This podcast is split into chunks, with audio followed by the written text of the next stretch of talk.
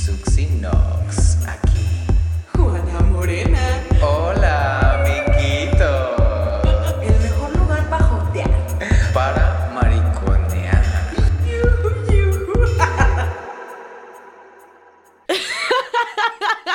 ¡Hola! ¡Oli, oli, oli, oli, oli! Bien. Bienvenidos a este su segundo capítulo de esto que se llama La Chacotiza. Yo soy Juana Morena Y yo soy Suxinox. y estamos súper contentos de que este bonito podcast pues no quedó en el primer episodio, amigos. ¡Uh! Quedó en el segundo. Jamás podrás. Pues bueno, les queremos dar en este episodio la breve introducción a este bonito podcast, porque la verdad, primerizas amigos, y se nos olvidó en el episodio anterior decirles de qué iba todo esto, toda esta chacotiza sabrosa, deliciosa. Pues bueno. Como se podrán haber dado cuenta, somos dos enamorados, fervientes miembros de la comunidad LGBT. T, I, Q, más. y pues los- estos bonitos episodios, evidentemente, son para eh, construir un diálogo sobre los temas que a nosotros como comunidad nos interesan, que se hable de los temas, ¿no? Aclarar dudas o confundirnos más de lo que ya estamos. Si ya saben, Para eso estamos las amigas, para confundirnos y cuestionarnos. sabes que sí. De las dudas siempre salen cosas bien chidas. Solamente para aclarar, vamos a hablar de muchos temas que a nosotros nos interesan. Nosotros no somos ningunas expertas, psicólogas, sexólogas. No somos absolutamente, no tenemos ninguna expertise. Somos Vamos. unas payasas Ajá, y artistas. básicamente. Pero queremos Unas inventadas. Eso que nosotros pensamos y sentimos también. Y dar también esta apertura de diálogo para fomentar la reflexión y que sobre todo las personas se empiecen a incluir en estos temas e incluirnos nosotros también, insertarnos dentro de esta sociedad que por mucho tiempo hemos visto pues la parte de atrás, ¿no? To- toda la oscuridad y, y estos temas donde nos han relegado durante muchísimos, muchísimos años. El día de hoy, muchachones, pues les traemos este bonito tema que es con el que nos encantaría abrir oficialmente, que es pues la inclusión. El día de hoy, pues para este bonito programa tenemos dos bellas invitades maravillosas que nuestra compañera Suxinox, co-anfitriona de este show de payasos, nos va a presentar. Bueno, el día de hoy estoy muy contente, contenta de, de tener como invitades a dos personajes que yo en lo personal estimo, adoro y admiro muchísimo. El primer personaje que tengo aquí frente a mí desde la virtualidad, Alejandro Carrillo. Brava. Un fuerte aplauso para Alejandro Carrillo, mi amor. ¿Cómo podríamos eh, Describir a Regina George. a Regina George? Le estamos aplaudiendo. que sí. Alejandro Carrillo es Ahí diseñador, Gracias, gracias. productor, Oli, oli, oli. actor. ¿Qué más? Escenógrafo, iluminador, artista visual, artista plástico, Vedette. artista escénico, Modelo de OnlyFans. modelo de patas. Ay, ojalá. A cómo están las cosas, chicas. ¡Ah! Vendo nudes. Adelante, nosotros te apoyamos. Oye, sí, ¿eh? ahorita les pasamos las redes de Alejandro para que los sigan. Y le pidan fotos de sus patas. Vendo calcetines, calzones, ropa interior y nudes. Ya ¿sabes hace envíos sí? a toda la República. Es Y neni también, y eso es de aplaudirse. Ujú, ¿Sabes que sí? Creadores por el así otro? en general. Creadores así Es general. creadore, creadore. Creadore. Artistique. Artiste. Creadore, artiste. Y mega ni modo. Bueno, Por el y, otro también, lado- y también aquí está otra invitada, ¿no? Tenemos que Ah, hablar de ella. Claro, claro. Vamos a hablar de La sensualidad sexy. de nuestra invitada. A ver, déjenme leerles la sinopsis que ella me mandó. Claro. Ella es Kaira Sensual Rodríguez Muñoz. Originaria de León, Guanajuato, licenciada en música por la Universidad Veracruzana, es multiinstrumentista, compositora y productora. Además, está guapísima. ¡Uh! Claro que sí. Inteligente, guapa, Ay, buena onda, voz, productora Dios musical. ¿Qué más quieren, muchachas? Aquí hay un buen Mi prospecto. Y está, ¿Se sabe, hermana? está soltera, aprovechen. ¿Cómo están? Muchas gracias por invitarme. Estoy, Estoy Bienvenidos. muy contenta que hayan venido aquí. Musicaira, arroba en Instagram, es nuestra productora también de este bonito show de payasos. ¡Claro que Yeah. sí! Petra Casa Productora, qué chido que vinieron, qué padre. Pues bueno, eh, retomando un poquito lo que habíamos estado diciendo antes de presentar a nuestras incre- incre- increíbles figuras que el día de hoy nos acompañan, pues vamos a hablar de inclusión, pero el día de hoy nos vamos a enfocar a una, LGBTTIQ+. Entonces, a mí me gustaría comenzar preguntándoles eh, en qué momento ustedes se descubrieron a sí mismos como parte de este espectro LGBTTIQ+. ¿Quién quiere empezar? Yo creo que Alejandro. Él quiere, él quiere, maestra. Yo porque por el tiempo. Tiene por el cara de tiempo. que él Sí, quiere. total. Pues creo que es algo que siempre, siempre, incluso hay como varios momentos como, como en la, en la vida en los que como que vas construyendo estas piezas, porque al final como crecemos sin ninguna información, pues más bien vas entendiendo eh, quién eres conforme vas eh, desaprendiendo cosas y conociendo y obteniendo un poco más de información. Entonces, siempre, siempre desde que era niña, pues sabía que, que era, que era diferente, ¿no? Que, me, que, que no encajaba justo en estos roles que, que Marcela comentaba ahorita, ¿no? Porque o eres blanco, o eres negro, o eres rosa, o eres azul, ¿no? De pronto justo no encajaba en, en esos dos eh, estereotipos, en ninguno de estos dos estereotipos, y, y sabía que era, que era distinto obviamente conforme vas creciendo, vas obteniendo información, pues vas entendiendo como más cosas alrededor de eso. Y luego está el otro momento en el que lo aceptas. Porque una cosa es cuando lo sabes y otra cuando lo aceptas. Porque como crecemos con toda esta influencia de una ciudad católica, apostólica y panista como esta, ultra mega conservadora, pues eh, la información que te llega eh, siempre es completamente negativa, es eh, justo enfocada a la, a- al rechazo de, de cualquier tipo de feminidad, ¿no? Por algo, por algo Guanajuato es el primer lugar en feminicidios y tiene que ver con justo cómo, cómo el sistema nos ha enseñado a, a someter la feminidad. Eh, y eso en mi caso, pues obviamente generaba mucho rechazo cuando me sentía como una persona que se orientaba más hacia aspectos femeninos e incluso rechazar la- las cuestiones femeninas a mi alrededor, ¿no?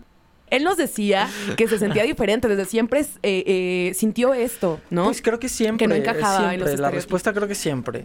Siempre supiste, pero en el momento en el que descubres que hay una comunidad que te abraza, es bien bonito.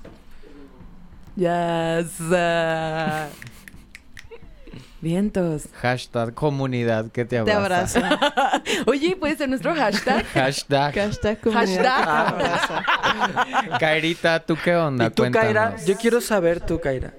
Mi historia. Bueno, pues no lo supe, más bien sentía... ¿Cómo explicarlo? Bueno, eso lo van a editar. Pero.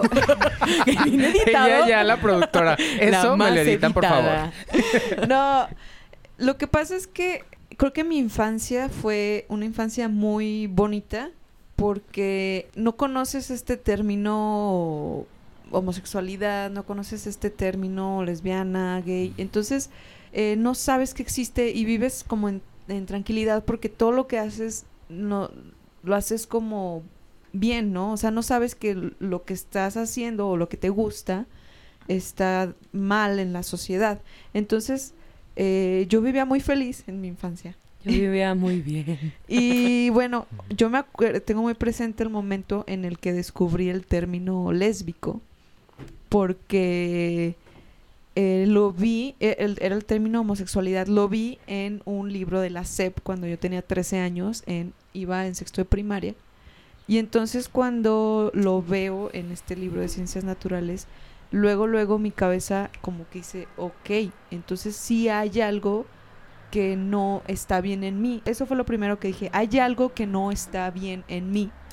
Yo era muy feliz porque ese término no lo identificaba. Entonces ahora que lo, lo, lo, lo veo y que sé que, que existe y que está dentro de mí, es como, no manches, o sea, fue súper difícil para mí aceptarme porque yo lo que hacía era intentar cambiar, cambiar algo que siempre estuvo en mí y lo primero que, que me vino a la mente cuando, cuando lo descubrí fue está mal y yo quería cambiarlo y lo intenté un montón, o sea, casi toda mi adolescencia fue intentar cambiarlo porque como dice Alex, no hay información y, y lo primero que te dicen es que no está bien, es que es algo que, que incluso que puede ser hasta diabólico, ¿no? A veces te lo, yo lo recuerdo así que te lo ponen así como, no, es que eso es el diablo.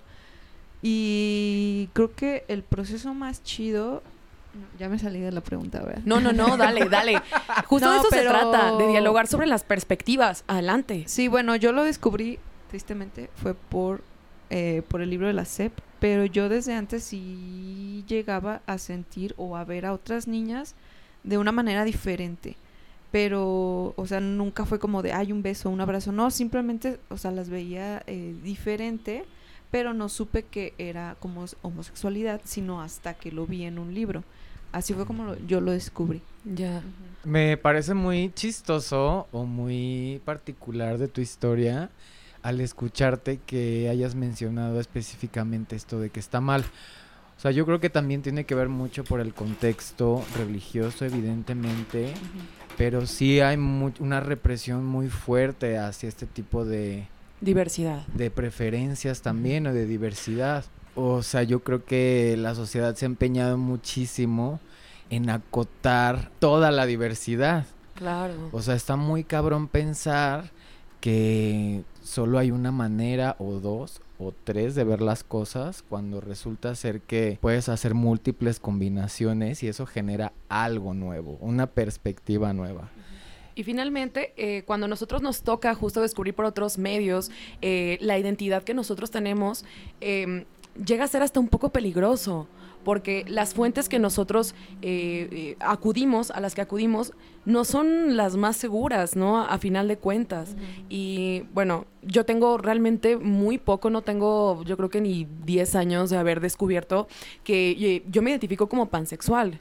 Y también dentro de, dentro de los demisexuales, ¿no? Que son estas, eh, digamos, nuevas partes del espectro que últimamente, de menos de cinco años a la fecha, se han hecho muy visibles, que nos hemos hecho muy visibles. Y creo que es importante también saber que hay un nombre que la sociedad se ha empeñado en darnos para poder identificarnos, ¿no?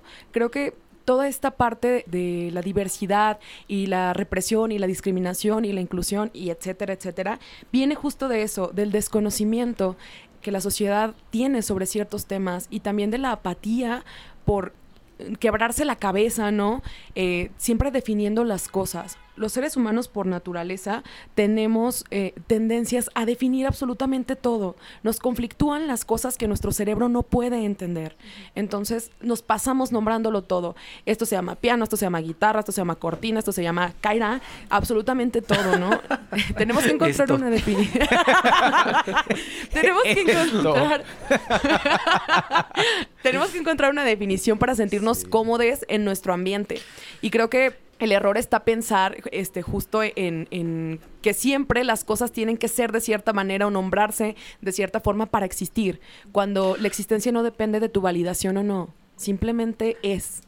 Que un poco también este tipo de definiciones y categorías o nombres o descripciones, lo que sí creo es que son transitorias, o sea, constantemente, o sea, esto no es algo estático, o sea, de alguna manera vas fluyendo entre todas estas energías, porque pues somos seres dinámicos, o sea, yo sí puedo pensar ahora que anteriormente yo he tenido relación eh, sexual con mujeres y con hombres y bueno, he estado transitando. Y tampoco es algo que, que tenga que esforzarme para, para insertarme en, en un lugar dentro de este espectro. O sea, tampoco me gusta sentir que tengo esa presión también ante los demás. Claro. ¿Sabes? Como si quiero relacionarme con una mujer o con un hombre, tener la libertad de, de poder hacerlo sin necesidad de estarme eh, cuestionando a mí mismo de qué soy ahora, bisexual o qué soy, soy de no sé qué, soy pan, soy esto, ¿sabes? Sino simplemente permitirme pues, Fluir. Fluir. Sí, claro. Igual que la vida. y sí, que, que, o sea, que en general eh, tiene que ver un poquito con lo que, que todas dicen, ¿no? Pero no hay una verdad absoluta y constantemente estamos aprendiendo y nos estamos construyendo de nosotros mismos. Entonces, eh, estas etiquetas, por ejemplo, yo de alguna forma estoy muy a favor de ellas porque, porque justo le dan visibilidad a estas minorías y a estos grupos, ¿no? Que incluso vamos sumando, vamos discutiendo, vamos entendiendo este, sobre, sobre estos temas y, cómo nos ayuda de pronto sentirnos en comunidad. Lo que decíamos, de verdad que la, la comunidad te abraza en el momento en que la encuentras y de pronto, este, si, si en estos espectros, incluso de, de todo lo que se va definiendo, encuentras, eh, pues no sé, a la comunidad no binaria, pues y de pronto entiendes cómo funcionan otras cosas y ahí te identificas y eso te abraza y esa etiqueta te ayuda en ese momento a que tu existencia sea a que tu existencia sea pues más eh, amable y, y, y, te sientas justo abrazada, pues qué bien, ¿no? Entonces, y aquí justo entran como todos estos temas de la desestructura, el desaprendizaje, y que las cosas van cambiando constantemente y que no hay una forma solamente de, de, de definir las cosas. Sí, también pensaba que, por ejemplo, o sea, todos estos temas en realidad son muy nuevos para nosotros, porque, digamos, somos personas jóvenes. Millennials. O sea, millennials. O sea, sí somos una generación que este tipo de temas ya los estamos como... Pues como que ya los tenemos de alguna manera interiorizados uh -huh. o tenemos muchísimo más apertura a poder conversar sobre esto. Porque sí puedo decir que, por ejemplo, con mis papás o con mis tíos, o sea, más todavía con mis abuelos, pues hablar de estos temas genera muchísima incomodidad sí. y es complicado. Digo, no sé cómo Sí. sea, por ejemplo, ustedes, qué relación tengan con sus familias sobre estos temas. Pues yo creo que he tenido como la suerte de, de tener una, una familia muy dispuesta a aprender. O sea, creo que justo es como una suerte, ¿no? Pero no podemos olvidar de dónde venimos, ¿no? Y, y vengo como de, pues de una familia, eh, pues muy, con, con, con, o sea, con los valores religiosos muy, muy hasta el fondo, hasta los huesos, e incluso lo siguen teniendo, ¿no? Pero más bien creo que han ido entendiendo lo que significa el respeto mucho más que la tolerancia. O sea, eh, por ejemplo, creo que la palabra tolerancia ha causado muchísimo daño porque pareciera que es una cosa que hay que aguantar.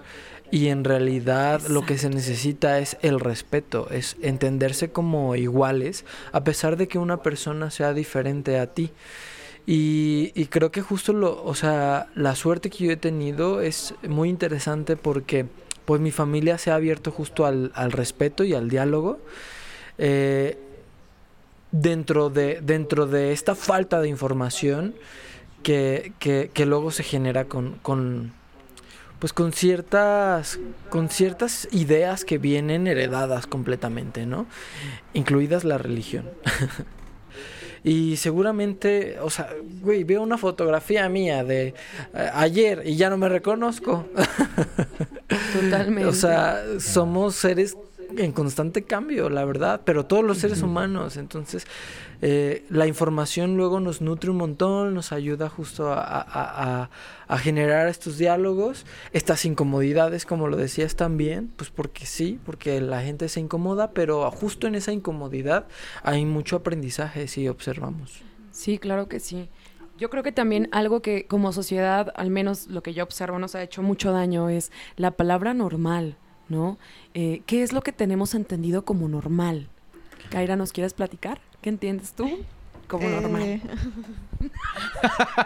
Claramente no somos normales y esa pregunta no es normal entre nosotras. Aburrido. es que ¿qué es normal? O sea, Exacto. Sí. es que ¿qué es normal? Creo que es un término muy subjetivo, ¿no? Sí. o sea, como la para belleza. mí Y ambiguo. para mí eh, Para mí es normal traer la cabeza descubierta. Pero si me voy a un lugar donde la religión musulmana es como la religión de, de- de ese lugar, Uy. este no es normal. Entonces, o sea, ¿qué es normal? Depende del lugar, depende de un chingo de cosas. Entonces, Ujú. ay, dije un chingo. Eso también lo edité. Y se va a Oye, quedar. ahora que mencionas esto de que es normal y no es normal, o sea, también esto me hace pensar que, por ejemplo, hay ciertos países o sociedades, ya sea por religión o ideologías o políticas, lo que sea, eh, asesinan a la gente homosexual. Bueno, Y de la Esto diversidad. está fuerte, o sea, digo, nosotros ahorita estamos muy cómodos y de Sí. alguna manera podemos este salir a la calle si queremos. En mi caso en drag puedo salir y sentirme seguro entre comillas, claro. pero seguramente si estuviera en Arabia Saudita Rusia. ya estaría muerta. Sí. O en Rusia. en Rusia, total. Sí, claro. Bueno, y ni, y ni tan segura, ¿eh? Y ni tan Sí, segura. también, o o sea, sea- ¿cuántas amigas no tenemos eh, justo en León, Guanajuato, eh, que han sido violentadas por salir con una peluca o con unos tacones o con el maquillaje? O tú caminando con, con, con alguien de la mano, ¿cuántas veces no te han gritado? Eh, y te han insultado, por supuesto que, y a lo mejor aquí entra como qué es, qué es lo normal. Pues lo normal creo que son una serie de conductas que, que se construyen en torno como a la mayoría social. Entonces, cuando te sales justo de esas normas, que en este caso son este sistema patriarcal y superconservador en el que crecimos las cuatro, pues por supuesto que, que no entramos, no entramos en esa normalidad. Normal, la violencia, que gracias al cine la, encontramos, con el machismo, eh, etcétera, ¿no? Sí, yo creo que tiene más que ver con, con lo que es visible, porque lo normal, justo como dices, eh, que es, es algo que se le, em, se le atribuye a la mayoría, pues a la mayoría visible, porque la mayoría también puede ser eh, la- las personas que no estamos visibilizadas todavía en sociedad, ¿no? Y que nunca lo sabremos precisamente por eso, porque no tenemos ese foco, no tenemos esa luz eh, que nos visibiliza ante la sociedad. Entonces también eh, soy muy partidaria de que lo normal depende muchísimo de la sociedad en que habitemos, ¿no? Y qué constructos son los que manipulen y dominen en, os- en esos lugares los sistemas a los que estamos nosotros acostumbrados a insertarnos. Ujú.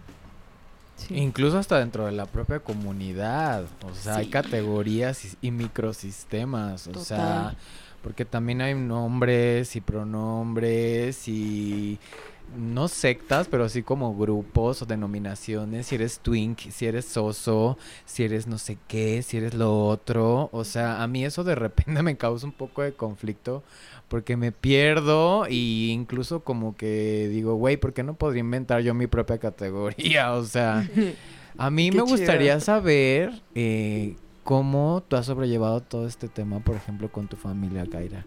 ¿Cómo ha sido tu experiencia?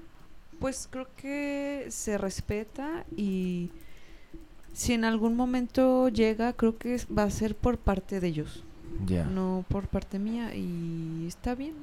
Si ellos quieren hacer preguntas o no sé, ellos, ellos lo viven de alguna manera o simplemente no lo viven, no lo sé. O sea, creo que se, se- eh, yo por mi parte estoy en el momento en el que digo si se da qué bueno si se habla pues pues también Tienes sea, disposición de Ya. hacerlo. yo ajá pero ya no ya es más por parte de ellos si quieren o no quieren Oigan, a mí me gustaría preguntar eh, sobre este eh, concepto que tenemos, salir del closet. ¿Ustedes creen que sea realmente necesario salir del closet en este momento? ¡Claro! Platícanos, Por supuesto. Platícanos. Bueno, hablando un poco de lo que decía Kaira, es que también llega un, un momento en el que en el que justo es un proceso que no es tuyo. O sea, los procesos de tu Sí. familia son de tu familia. Claro. Y de la gente que te rodea es de la gente que te rodea. Y justo por eso es tan importante salir del closet. Porque justo lo contrario a la vergüenza con la que crecimos de ser quien somos es justo El orgullo. el orgullo. Entonces eh, es bien bonito de pronto entender que hay una comunidad y, alguien que, que te abraza. O sea, yo me acuerdo, por ejemplo, la primera vez que fui a una marcha gay en León, Guanajuato, fue una cosa tan fuerte lo que se siente saber que estás caminando eh, y no estás sola en, ese, en ese espacio y ves, y además que siento que sí es muy diferente a la de Ciudad de México, porque en la de Ciudad de México de alguna forma como hay más gente y es una fiesta y es que está muy chido que, que- sea una fiesta y todo, pero... eh, pe- pero creo que sí se convierte en otra cosa, ¿no? En un lugar eh, con tanta necesidad de visibilidad eh, como en León, Guanajuato, se siente en la marcha esa resistencia y se siente esa lucha y se siente esa necesidad de, de, de, respeto que es dura, ¿eh? Es dura, pero se siente súper bien. Y por eso creo que es bien importante, porque el hecho de salir del closet es un abrazo, un abrazo para ti mismo y es un abrazo que te da una comunidad. Y obviamente dentro de la comunidad y dentro de todo, pues hay un montón de cosas que se siguen desestructurando y que necesitamos seguir desestructurando, ¿no? O sea, el machismo dentro de la comunidad, el machismo que, que, que todos tenemos dentro porque lo llevamos en los huesos, porque crecimos en una estructura machista, entonces no nos zafamos de eso, de pronto irlo aprendiendo, ir diciendo, ah, esta conducta creo que por aquí no va, ¿no? Estamos tan invadidos de un sistema patriarcal que todas nuestras actitudes de verdad son cuestionables y deben ser cuestionables. Entonces la comunidad justo va creciendo y va, mm, mm, va eh, buscando eh, la diversidad, la diversidad de pensamiento, la diversidad de personas, la diversidad de, de, de existencias, ¿no? Y, y no sé, creo que es bien bonito de pronto sentirte abrazada y también sentir que alguien más lo, lo necesita. Eh, es bien importante, ¿no? Y aquí nos metemos a el maltrato que han sufrido la comunidad trans, que ha sido quien ha estado al frente justo de toda esta revolución, Sí. que nos falta un montón, y, y lo desprotegidas que están por la misma comunidad, nos abre diálogos en los que necesitamos tomar mucha conciencia de, de cómo seguirnos apoyando como comunidad. Entonces, sí, hay que salir del closet, salgan del closet, no están soles, solas. ¡Ya, Queen!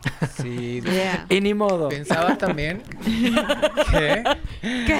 Que eh, me está, está recordando como dato curioso que la OMS, hablando de instituciones, desde 1990 sacó de su lista de trastornos mentales. la homosexualidad. Y desde el 2018 la transexualidad. O sea, estas conversaciones llevan muy poco tiempo, güey. O sea, Claro. Pero ha sido una lucha exitosa. ya, ya estaban. En- dentro de lo que cabe ha sido una lucha exitosa. Sí ha sido muy sangrienta, eso sí. eh, y, y ha derramado Es- un montón de, de sangre, de lágrimas, de pensamientos. Pero creo que al momento del día de hoy yo pienso que no han sido en vano, ¿no? Han sido grandes los avances. Nos falta todavía muchísimo camino por recorrer, pero ya son grandes avances. Claro, pero justo eso desafora que no venimos de un piso parejo. Y que por supuesto que las acciones no son suficientes, ¿no?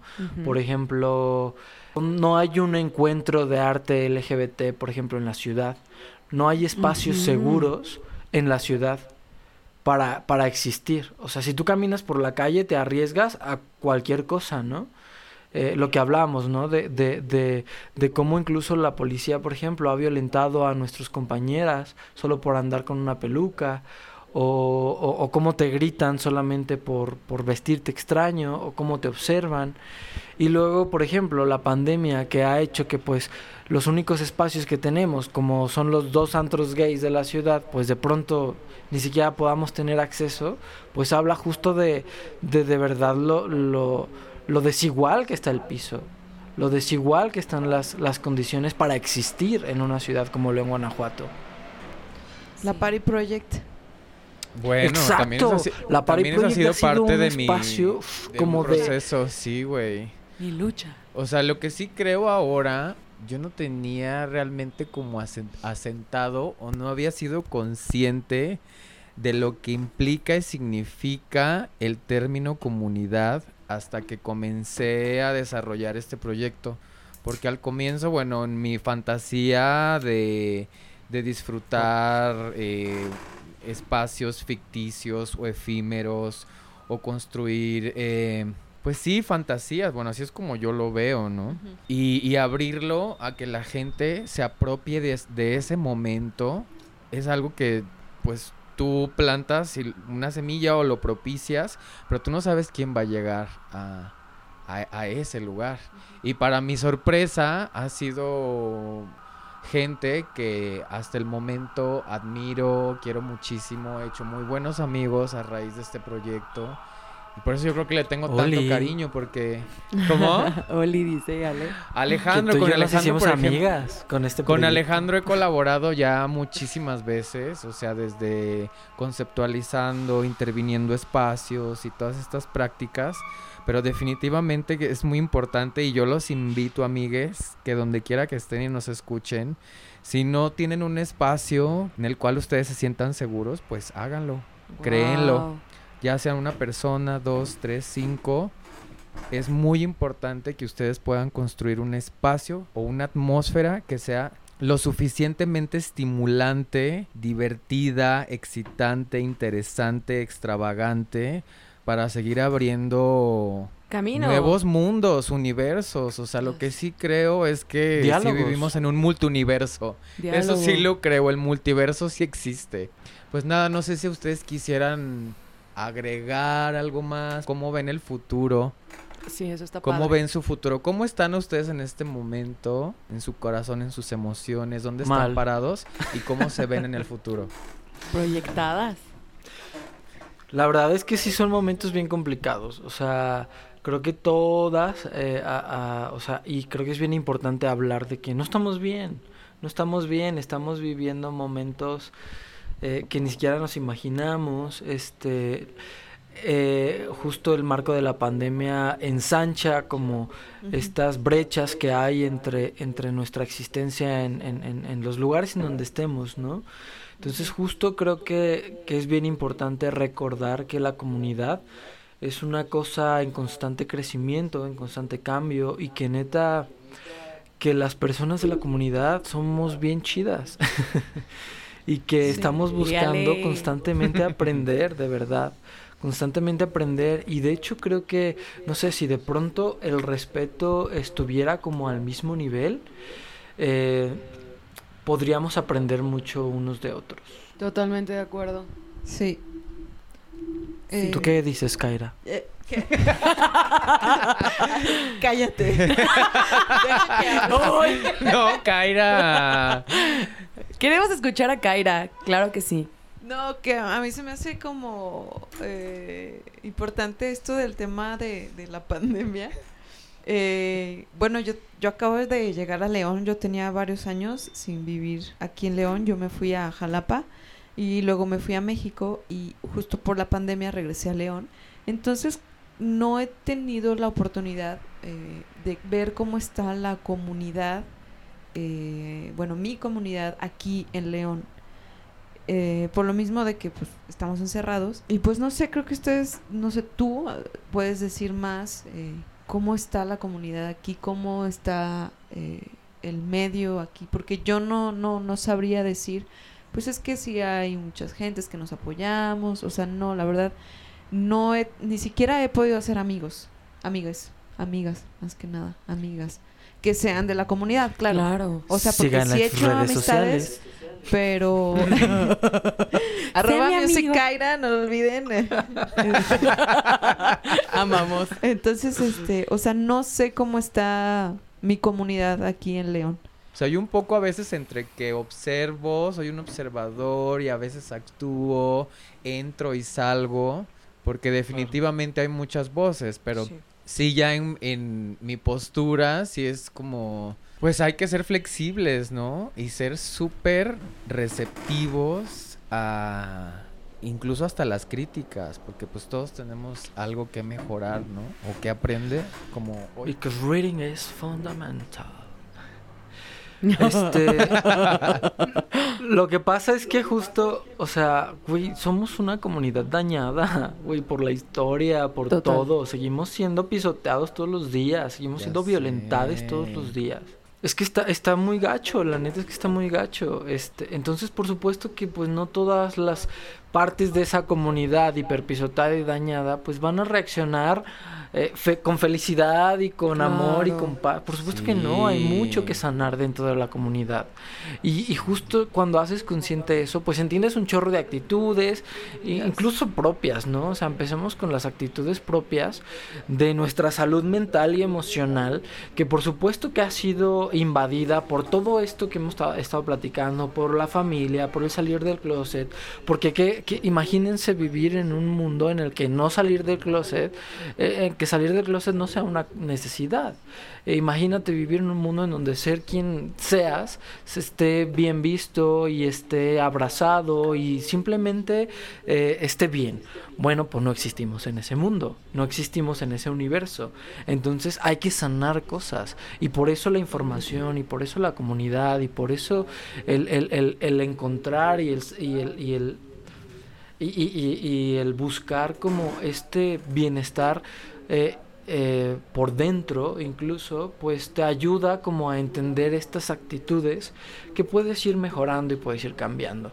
Pero justo venimos de una comunidad pues que ha sido violentada que es violentada Sí. todos los días es lastimada y pues una persona que sufre mm, solamente sabe hacer sufrir también no Entonces, Totalmente de acuerdo. por eso somos tan conflictivas también dentro de la comunidad. Es que son ciclos.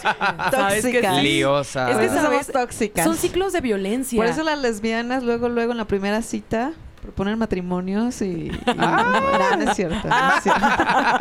Hijos, casa, carro, ¡Y perro. ni modo! Ni modo. wow, esto también que y te mencionas. construyen la casa. Ah. Vengo con mi caja de herramientas incluidas, mi amor. Ya te dan seguro. te aseguran. Te Esto no es cierto. Estos son de- estereotipos, chicas. No es real. Sí, yo creo que para, el- Sí. para un próximo capítulo podríamos abordar la salud mental. Me parece algo muy importante. Totalmente. Y dentro de nuestra comunidad, no nada más, eh, perdón, no nada más dentro de nuestra comunidad, sino universalmente. Sí. Pero los temas que nos importan en este momento son los de la comunidad. Es que, por ejemplo, Criban, tú no me vas a dejar mentir. Abre Grinder en León, Guanajuato. Está lleno de señores casados, de señores con familias. Y es súper violento, súper, súper violento abrir Grinder en León, Guanajuato. Mega violento. O sea, Hay eh, muchísima eh, discriminación. la- la- Totalmente, por ejemplo, todos los machitos ahí buscando no femeninos, eh, intentando, intentando eh, tener es violencia, es violencia, la comunidad es violenta, yo creo que ahí es está dura. todo el meollo, ¿sabes? O sea, porque también justo pensaba, bueno, en mi experiencia con estas aplicaciones, que por ejemplo hay chicos que mencionan que solo tienen sexo sin protección. Y a mí eso me parece una cosa súper de miedo, porque realmente uno, eso implica de entrada que te vas a encontrar con un desconocido. O sea, muchos de los gays, me incluyo, cuando conocemos a un chico por primera vez a través de estas aplicaciones no llegas y le preguntas, ¿todo bien? Que eso es un error, yo creo. Yo creo que sí es algo que incluso deberíamos de nosotros, o nosotres y nosotras, o sea, sí hablar de este tipo de cosas, o sea, ¿qué onda? O sea, ¿estás bien en cuanto a salud y todo? Porque pues digo, sí está padrísimo tener una sexualidad abierta y y súper libre y comunicarte y tener amantes y todo es muy emocionante, pero siempre y cuando también haya una responsabilidad, ¿no? Contigo y probablemente pues con la persona que te encuentres, porque nunca sabes. Yo creo que este es un tema súper, súper abierto y nos encantaría conocer las opiniones del mundo. Eh, estaría muy chido hacer una segunda parte de esta conversación en otro podcast de payasos. Así es, salud emocional y salud sexual. Sexual. Claro. Muchísimas, Claro. muchísimas gracias porque el día de hoy nos acompañaron. Ay, les agradecemos. Ay, ¿a poco ya se muchísimo su acabó? presencia. Sí. Kaira y No, Alejandro. Lo vamos a dejar para una segunda parte. La segunda Queremos parte va a ser hacer una segunda salud parte. mental Venga, y salud sexual. hablemos de sexo. Así es. Ok. Así es. Salud sexual y salud mental. Pues es que estos temas son muy amplios. Pues, como vieron- ¿Para qué nos invitan? ¿Para qué nos invitan a debrayar?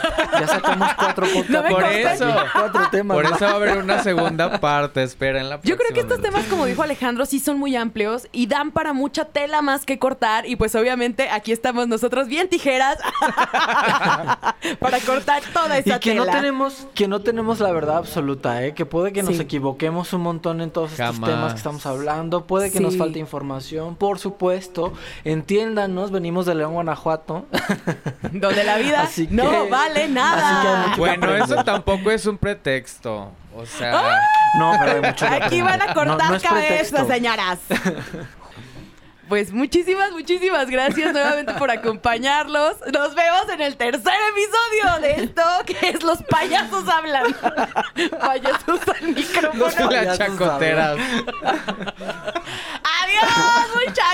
Oigan, antes de despedirnos, porque Kaira ya la vi tratando de parar todo esto. Claro que no. Platíquenos cómo los podemos encontrar en su Instagram. Bueno, a mí me encuentran como Music Kaira. Ale Alejandro 110. Y. Y tenemos- No, sien- no siento ni una, pero me gustaría sentir 10.